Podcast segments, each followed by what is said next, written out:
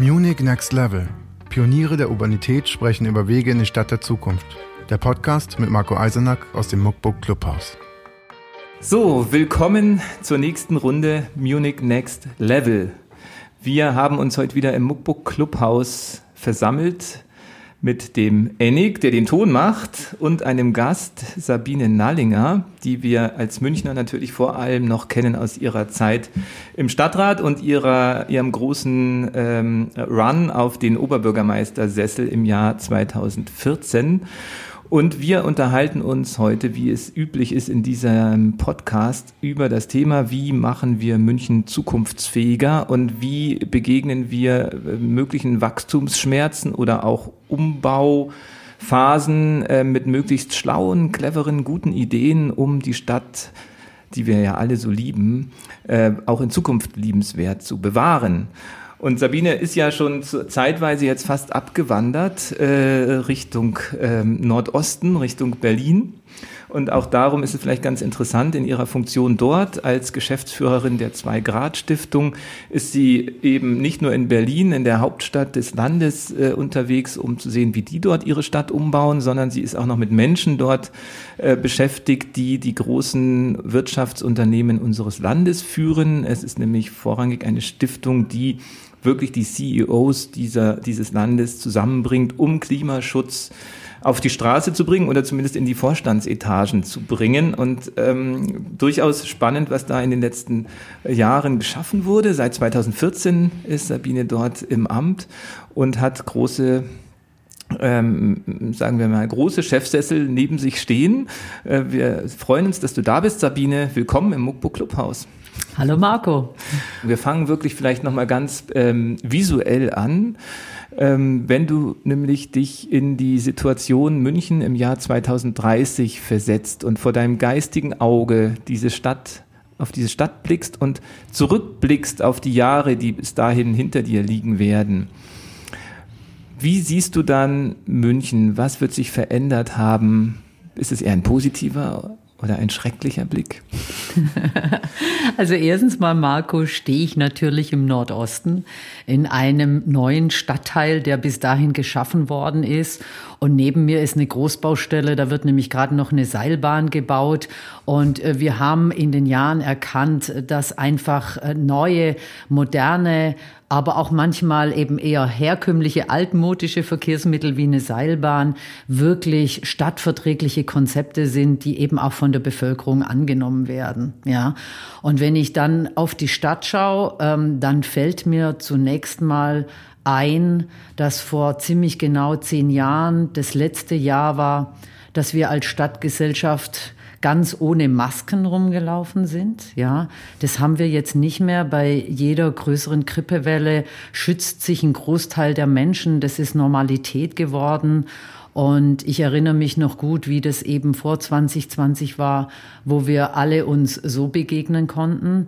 Ähm, und ähm, ich sehe vor allem große Veränderungen, was so sichtbar ist. Die Häuser, wie sie jetzt nun eingepackt sind und so sieht man ja nicht. Aber ich sehe einfach, äh, wie die Stadt, dass viel mehr Fahrrad gefahren wird, dass äh, eben es ein, ein stimmiges äh, Gesamtkonzept für den Verkehr geschaffen worden ist und die Menschen sich jetzt mit Pedelecs, mit Fahrrädern, mit Leihrädern, mit autonomen Leihfahrzeugen bewegen und die Stadt ist einfach bestens organisiert. Ja, was ich mich besonders freue, es ist nämlich ähm, genau äh, zehn Jahre äh, ab heute äh, später, also es ist ein Sommertag und wenn ich an die Isar denke, freue ich mich, dass plötzlich so viele Leute in der Isar schwimmen, dass es ein riesengroßes Strandbad geworden ist und die Münchnerinnen und Münchner sich ihre Isar wiedergeholt haben. Das also, Isar-Flussbad genau, wird Realität geworden genau, sein. Genau, ganz genau, ganz genau. Sehr schön. Sehr schönes, hoffnungsvolles Bild in einer Zeit, in der wir hier gerade im Clubhaus auf die Schillerstraße blicken und Corona äh, uns natürlich noch allen um die Nase weht. Also im Jahr 2030 ähm, wird einiges vorangegangen sein. Wir sind gespannt, heute mit Sabine darüber zu reden, wie denn die Wege am besten beschritten werden können, damit dieses ähm, zuversichtliche Szenario auch wirklich eintreten kann. Und insbesondere das Thema Verkehr ist, denke ich, für den Umweltschutz und die Nachhaltigkeit einer Stadt ein, ein Kernthema. Ähm, du hast es jetzt in deinen Gesprächen schon gehabt. Und die rot-grüne, nein, grün-rote Stadtregierung, ähm, wir müssen uns immer noch daran gewöhnen, ähm, hat ja das Thema Radverkehr zu einem der Kernelemente ihrer Politik ernannt, auch durchaus von SPD-Stadtpolitikern getrieben. Wie siehst du denn da derzeit die Situation? Wie bewertest du auch mit diesem bisschen Blick außerhalb des Stadtrats und vielleicht auch aus Berlin? Ist jetzt die äh, Radpolitik in München wirklich ähm, schon weit genug vorangekommen? Ehrlich und offen. Mache ich sehr gerne, Marco. Erstens mal möchte ich mich äh, eines Formates bedienen, was du gerne machst, nämlich neue Wörter kreieren. Also deswegen fange ich an und spreche über die Radifizierung in München. Ähm, äh, wir haben 2020 angefangen mit Pop-up Bike Lanes und äh, haben gezeigt, äh, dass wir eben wirklich im großen Stile neue Radwege bauen können, dass wir Radwege erweitern können. Und wir haben es endlich mal geschafft, dass die Radwege dann auch so breit sind, dass man aneinander vorbeifahren kann oder wenn man Glück hat, auch mal nebeneinander und sich unterhalten kann, was man in manchen anderen Verkehrsmitteln ja Selbstverständlichkeit ist, ja. Äh, und äh, deswegen, also, ich sag mal so, äh, es tut sich in, in, in ganz, ganz vielen Städten weltweit gerade sehr viel. Ähm, wenn, allein wenn ich an Paris jetzt gerade denke, ja, wo die Bürgermeisterin im ganz, ganz großen Stile jetzt den Radverkehr ausrollt, aber die fangen natürlich auch beim ganz anderen Level an als wir hier in München. Mit welchen konkreten Maßnahmen? Also äh, Frau Hidalgo äh, baut ganz massiv äh, den Radverkehr aus. Zunächst haben sie ein Leihradsystem eingeführt. Das war in Frankreich notwendig, weil die Menschen dort viel weniger Fahrräder besitzen, als das jetzt hier bei uns in Deutschland und München der Fall ist. Ähm, und sie baut jetzt massiv eben Fahrradwege aus. Sie sperrt Straßen auch mit auf auch mit vehementem Protest dort von den Kaufleuten und so, so wie wir es aus unserer Stadt eben auch kennen. Aber sie hat äh, den Mut und das Rückgrat, dass sie das wirklich im großen Stile trotz der harten Kritik, die sie erreicht, eben durchzieht. Und so merken wir und sehen wir, dass das Thema wirklich nach vielen, vielen Jahren, muss ich als Verkehrsplanerin sagen, wirklich in vielen Städten angekommen ist und viele Städte aufgewacht sind. Und München ist eben da voll mit dabei. Und das freut mich sehr, weil wenn wir unsere Zahlen anschauen, dann wächst der Radverkehr eben immens und gerade auch nochmal mit den Pedelecs. Ich glaube, dass das doch für viele ähm, ja, Gruppen eine äh, ansprechende Alternative zum Auto ist, ja, äh, und nicht verschwitzt und mit einem gewissen Tempo, äh, leichten, leichten Rades sozusagen am Ziel anzukommen. Ich glaube, dass, äh, dass das Pedelec noch eine ganz, ganz große Verbreitung finden wird. Meinst auch du jetzt Städten. damit, dass Pedelec das auch ein Kennzeichen braucht oder meinst du das E-Bike als, als E-Bike? Also ähm, Pedelec, E-Bike, ich, ähm, also ob Kennzeichen oder nicht, ich würde jetzt erstmal sagen, dass es einfach eine, eine neues Angebot ist, das äh, im großen Stile angenommen wird. Und vielleicht brauchen wir dann mal Regeln, wenn es ganz viele sind. Ich bin eigentlich immer jemand, der sagt eher wenig Regelungen. Äh, das kann aber auch sein, dass wir da neue Regeln in der Stadt aufstellen müssen. Und gerade die Geschäftsbetreiber sind vielleicht ein schönes Beispiel. In Paris, ähm, auch in München ist es ja so, dass die Beförderung des einen Verkehrsteilnehmers ja zu Lasten des anderen gehen. Wie würdest du jetzt die Geschäftsbetreiber überzeugen, dass das die Sache wert ist, äh, eine Straße für den Autoverkehr zu sperren und für den Radverkehr zu öffnen? Also ich glaube äh, auch, auch, da, dass die Geschäftsleute mittlerweile gerade in München äh, da schon in den letzten Jahren dazugelernt haben und dass es einfach eindeutige Zahlen gibt, dass die Umsätze keineswegs zurückgehen, wenn eine Straße eben für den Autoverkehr gesperrt wird. Das heißt ja nie, dass sie ganz gesperrt ist, Anwohner oder wenn Ärzte vor Ort sind und äh, Patientinnen, Patienten dort anreisen müssen, ist das ja weiterhin geöffnet. In der ja. Sendlinger Straße war das ja Zum Beispiel, aber ich meine äh, grundsätzlich, ich kenne die Diskussion noch gut vom Stadtrat, wo es immer hieß, ja, und was machen wir dann mit äh, den äh, mit den Menschen, die den Arzt aufsuchen und nicht gut zu Fuß sind und so. Und deswegen habe ich das eben gleich gerade einfließen lassen, dass das ja heißt, dass man dann mit Augenmaß rangeht und Menschen, die es notwendig haben, auch wirklich bis vor die Haustüre gelangen können, sei es mit dem Taxi oder oder mit dem Privatauto.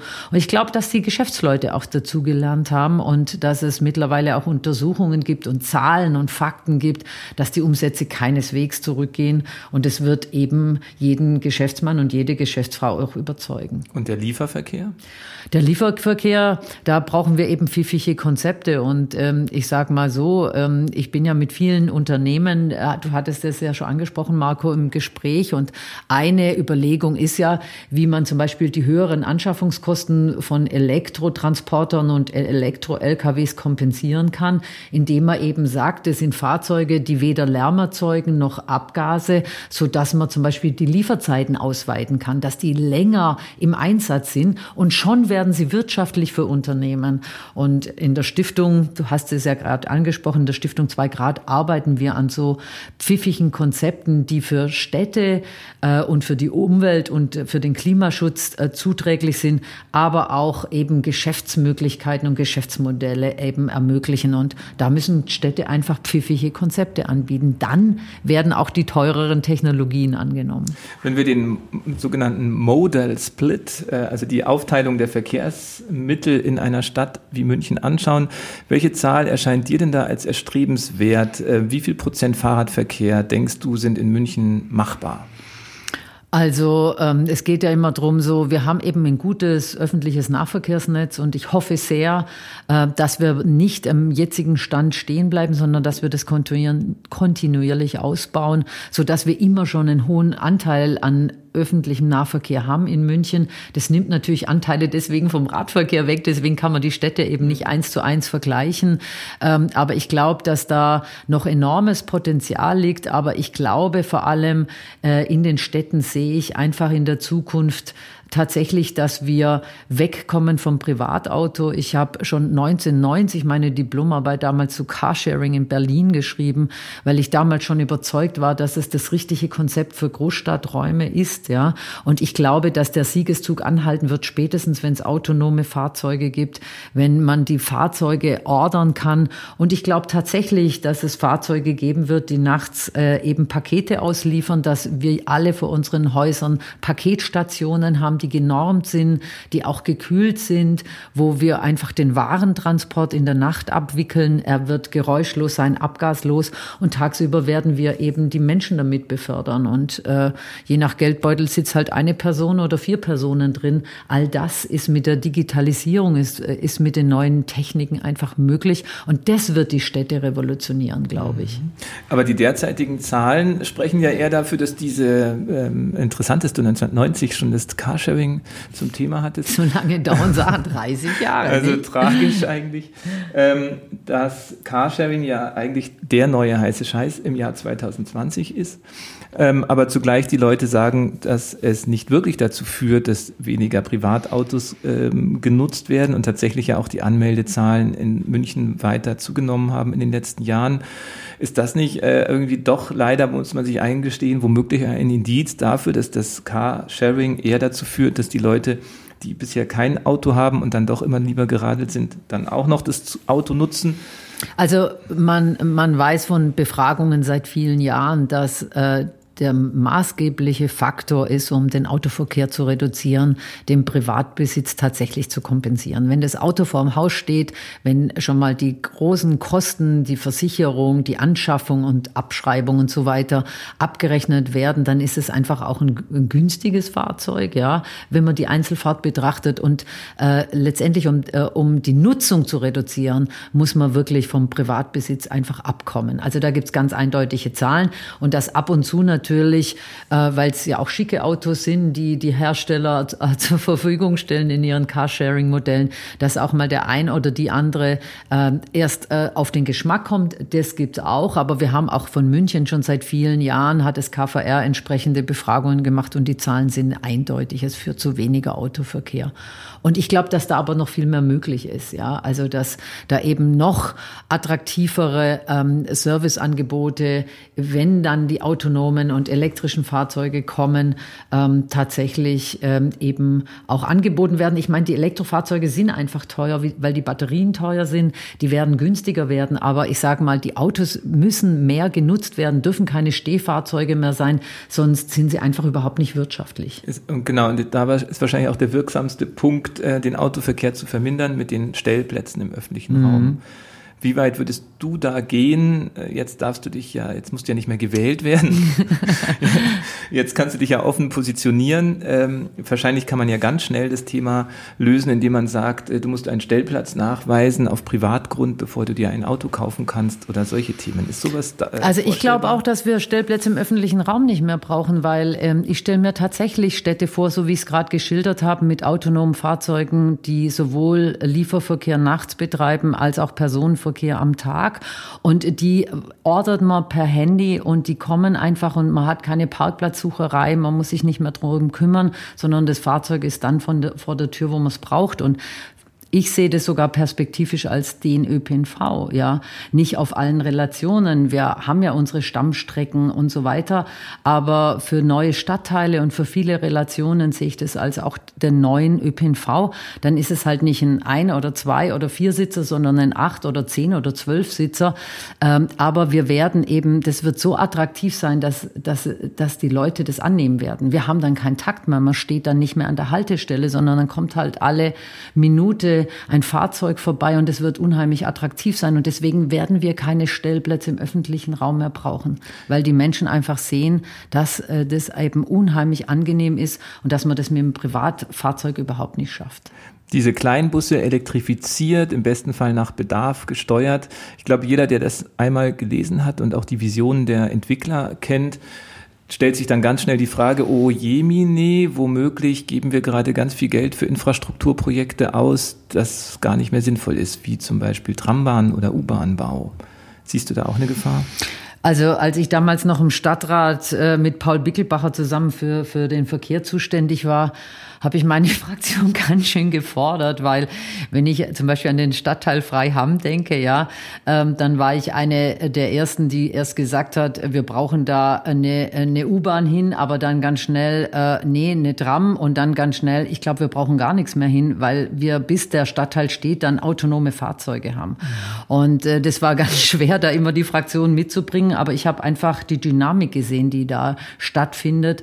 Und äh, in der Tat kann da die eine oder andere Fehlinvestition tatsächlich getätigt werden. Und deswegen ähm, muss man sich da ehrlich machen. Und wenn ich einfach nur äh, die Forschungslandschaft sehe und wenn ich ähm, eben auch sehe, wie die Autohersteller sich mit dem Thema befassen, dann kann ich mir schon vorstellen, dass wir da in zehn Jahren schon sehr weit sind, was das autonome Fahren angeht. Sind Autohersteller auch in deiner Stiftung?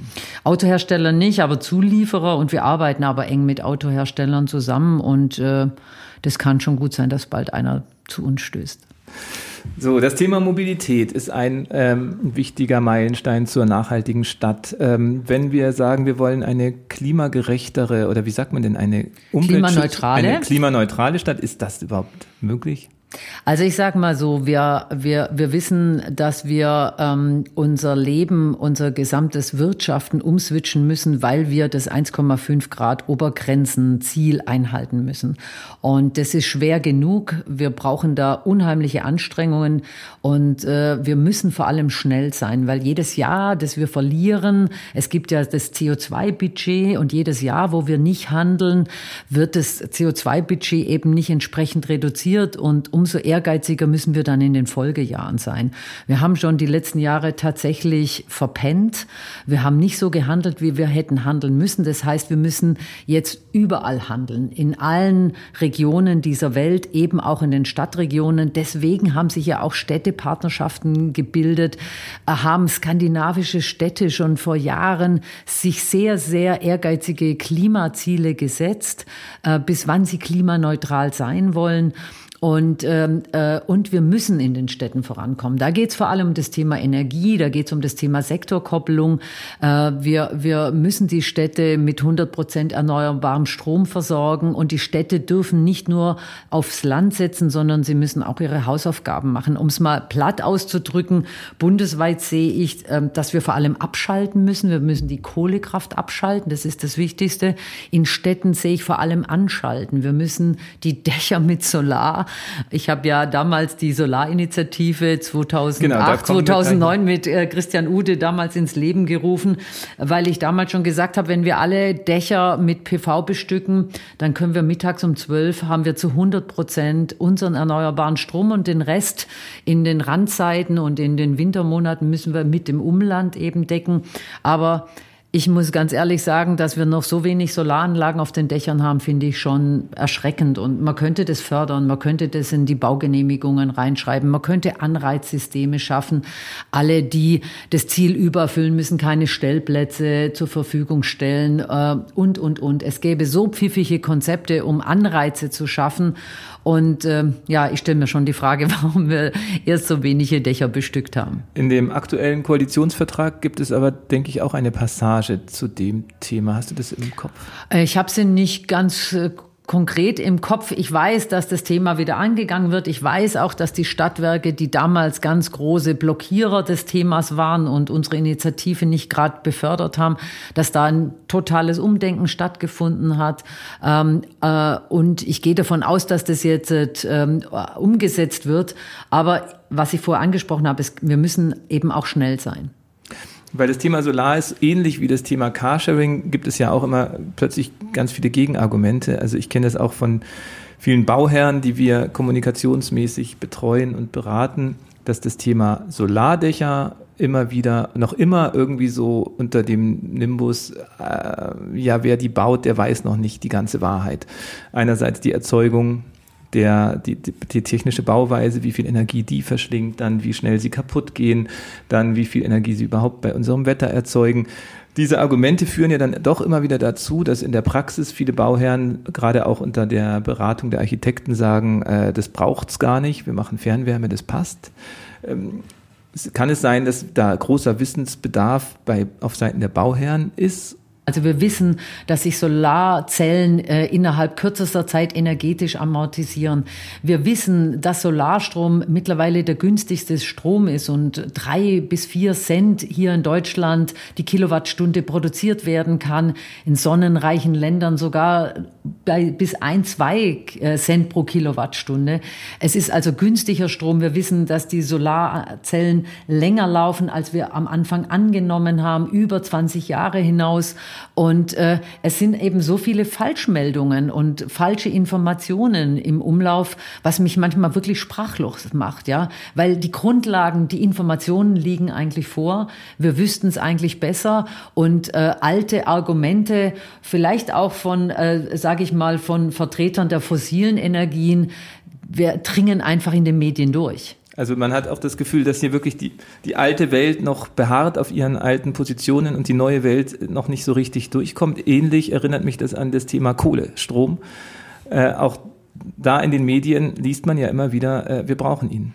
Ja, und das, auch dies macht mich sprachlos, weil äh, das Fraunhofer Institut in Freiburg, das ISE, seit Jahren schon aufbereitet, wie unser Strommix aussieht, wie viel von unserem erzeugten, in Deutschland erzeugten Strom in den Export geht.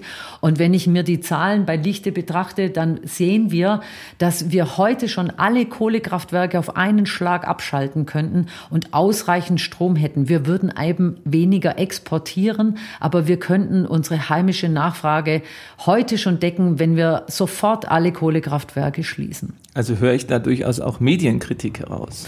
Ja, also wenn ich in die Medien, wenn ich mir Zeitungsartikel anschaue, dann frage ich manchmal, woher tatsächlich äh, die Medienvertreter ihre Informationen herholen, weil die Angaben vom Fraunhofer Institut, äh, die, die Preisentwicklung äh, der Solarenergie, all das ist bekannt und man liest so viel, was nicht möglich ist, wo ich nur einfach frage, wo informieren sich die Menschen, die sowas schreiben? Genau, Solarstrom auf den Dächern und die Fahrräder in den Straßen. Und die Kohlekraft abschalten. Denkst du, da ist jetzt eine Lösung gefunden mit den Stadtwerken München, mit unserem Heizkraftwerk Nord, dass ähm, ich meine, äh, allein die schieren Zahlen sprechen schon dafür. Die Gaspreise sind immer günstiger geworden, so dass heute es sich sogar lohnt, ein Gaskraftwerk anzuschmeißen oder ein äh, Kraftwerk umzurüsten, anstatt Kohle zu verbrennen. Das liegt einfach am Weltmarkt, dass die Gaspreise nach unten sind. Das spielt dem Klimaschutz in die Hände. Aber ich denke tatsächlich, was ich äh, vorher schon mal an, erwähnt hatte, an die Sektorkopplung. Ich denke da weniger an zentrale Kraftwerke, sondern ich denke dran, dass wir nicht nur den Strom mit erneuerbaren Energien ähm, eben ähm, versorgen und die Mobilität, die Elektrofahrzeuge, die ich schon angesprochen habe, sondern tatsächlich auch die Wärmespeicher an Wärmepumpen, an elektrische Wärmepumpen. Und auch dafür brauchen wir eben erneuerbaren Strom. Und das wird die Zukunft in den Städten sein. Ähm, ich bin ja noch bei Vattenfall Wärme im Aufsichtsrat und äh, Vattenfall hat Großes vor. Die wollen ja in einer Generation klimaneutral werden. Sonst wäre ich da auch nicht in Aufsichtsrat gegangen. Und äh, die planen zum Beispiel mit äh, Siemens zusammen eine riesengroße Wärmepumpe und Wärmepumpen für Berlin, also weit weg vom Einzelhaus und wirklich auch große Kraftwerke, die elektrifiziert werden mit erneuerbarem Strom. Spannend. Und welche, an welchem Baustein oder an welchem Hebel sollten wir in München vielleicht insbesondere auch nochmal ähm, jetzt noch vielleicht als erstes mit anpacken? Also ich habe ja schon viele Sachen angesprochen, Mobilität, Energiekonzepte. Wir müssen die Häuser einpacken, energetisch sanieren.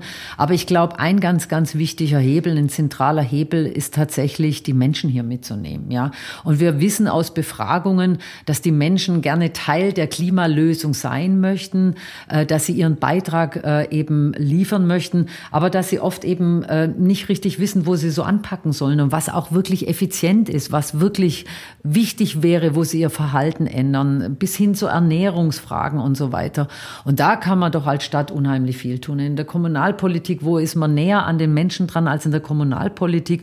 Und da Angebote zu schaffen, attraktive Angebote, um die Bevölkerung mitzunehmen. Nur so schaffen wir es, ja. Unternehmen und die gesamte Bevölkerung mitzunehmen. Und das ist der größte Hebel einer Stadt. Und wie ist du, so deine Einstellung? Du wirst jetzt ja auch nicht so als die, die Zeigefinger-grüne Spaßverderberin äh, gesehen, sondern du hast ja irgendwie, glaube ich, äh, schon dir auch einen Ruf gemacht als die positiv nach vorne blickende Grüne. Haben, wurde da vielleicht auch viel falsch gemacht von den Umweltschützern und Klimaschützern in der Vergangenheit, äh, dass man eher Fronten aufgebaut hat? Absolut, absolut. Und ich glaube aber auch, dass die, ähm, dass die Umweltverbände enorm äh, lernen, in den letzten Jahren gelernt haben. Ich bin zum Beispiel in Berlin in diversen Arbeitskreisen mit Greenpeace, Bund Naturschutz, WWF und so weiter und äh, hatte auch schon einige ähm, Workshops durchgeführt. Wie spricht man mit Unternehmen? Sind die Verbände auf mich zugekommen, haben gesagt, Sabine, helf uns irgendwie, die Fronten bringen nichts mehr. Und das finde ich so spannend. Ich habe erst ähm, vor zwei Wochen einen Anruf bekommen, dass Herr Vassiliadis von der IGBCE mit mir treffen möchte. Ein Mensch, der sich ja vehement für den Weiterbetrieb der Kohlekraft eingesetzt hat. Und ich verweigere mich überhaupt keinem Gespräch. Und so, nur so kann es gehen. Wir müssen überzeugen mit den Fakten, mit, ähm, mit, äh, mit, mit den Zahlen, die uns die Wissenschaft liefert. Und die sind eindeutig. Wir müssen schnell schnellstmöglich eben auf den 1,5 Grad Pfad kommen, äh, weil sonst steht uns eben bevor, dass wir Riesenflüchtlingswellen haben, dass wir Riesenklimakatastrophen haben, dass die Zeit, die wir jetzt gerade festgestellt haben mit Corona, die unser Leben so stark verändert, dann war das ein Klacks, weil das wird unsere Welt so dermaßen verändern, wenn wir die Ziele nicht einhalten. Ähm, da ist die jetzige Zeit nur ein ganz, ganz kleiner Vorgeschmack. Ist das auch ein Argument, mit dem du viele Unternehmer für die gute Sache äh, gewinnen kannst? Also was ich gerade extrem spannend finde, ist, dass zu Corona-Zeiten, wo doch viele wirtschaftlich extreme Einbußen haben und für viele Unternehmen das wirklich schwierige Zeiten sind, der Klimaschutz immer noch ganz, ganz oben ist. Wir noch nie so eine Eintrittswelle hatten wie in den letzten Monaten. Und ich führe das tatsächlich darauf zurück, dass uns diese Corona-Krise äh, sensibilisiert hat und das Bewusstsein geschärft hat. Es gab da sogar einen Brief, den ihr mit initiiert habt. Genau, ein Appell, der, ja, äh, ja. mich auch äh, wirklich überrascht hat, dass genau in der Zeit, wo die, wo die Wirtschaft einbricht, die Wirtschaft nicht sagt, werft mal die ganze Klimaregulierung über Bord, sondern was war die genaue Forderung? Unsere Botschaft war, dass äh, die Konjunkturprogramme der Bundesregierung und aus Brüssel wirklich zu 100 Prozent in Richtung klimaneutrale Technologien und Infrastrukturen gehen und dass wir sofort aus der Kohle aussteigen. Ja. Und äh, das Spannende, Marco, dabei war, wir hatten wirklich wenig Zeit. Die Politik ist ja auch in Corona-Zeiten relativ schnell, was so Programmatiken und Geld ausgeben angeht.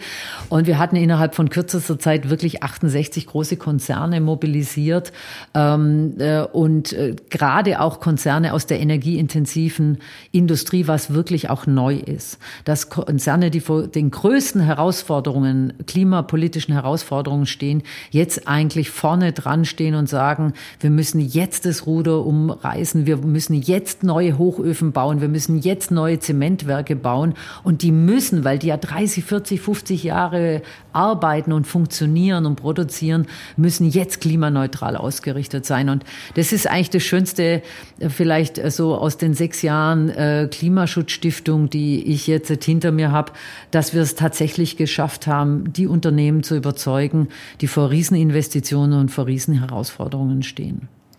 Sehr gut. Dann hoffen wir, dass du auch in München noch äh, viel bewirkst und auch hier viele überzeugst und nicht nur in Berlin wirkst. Ähm, schön, dass du auch hier jetzt deinen Impuls gegeben hast. Wir beenden immer ganz gerne auch nochmal das Gespräch mit, ähm, mit zwei Fragen eigentlich. Fange ich mal mit der ersten an wenn man sich überlegt, dass wir wie in einem Computerspiel ja beim Munich Next Level auch immer darüber reden, was, was brauchen wir denn eigentlich für Fähigkeiten? Also wenn du jetzt mal Superpowers äh, dir vorstellst, die wir bräuchten, um wirklich München so schnell wie möglich klimaneutral zu machen? Was wäre die wichtigste Kraft, die du bräuchtest? Also die wichtigste Kraft ist wirklich, alle Münchnerinnen und Münchner an ihren Bord zu bekommen für diesen klimaneutralen Pfad, ihnen Angebote schaffen, dass sie mitmachen können, richtige Mitmachangebote, die pfiffig sind, die ansprechend sind und die auch wirken. Und es geht von der Ernährung, Mobilität, wie werden sie ihre Häuser renovieren, ähm, äh, bis hin äh, zu, äh, ja, welche Energie sie äh, eben äh, bestellen werden. Ja, und äh, das ist unsere größte Kraft, die wir haben. Also die Menschen mitnehmen können. Ja. Das stehen wir ja mit den aktuellen Stadtspitzen gar nicht so schlecht, denke ich. Ähm, mhm. Hoffen wir das Beste. Und ähm, die letzte Frage, die wir auch in den Show Notes dann gerne noch ähm, ausführen, vielleicht auch dieses Thema, wir möchten die Menschen gerne auch weiterbilden, mitnehmen, ist ja das Thema. Welches Buch, welcher Podcast, welcher Film hat dich in letzter Zeit nochmal besonders inspiriert, den du empfehlen würdest unseren Hörern?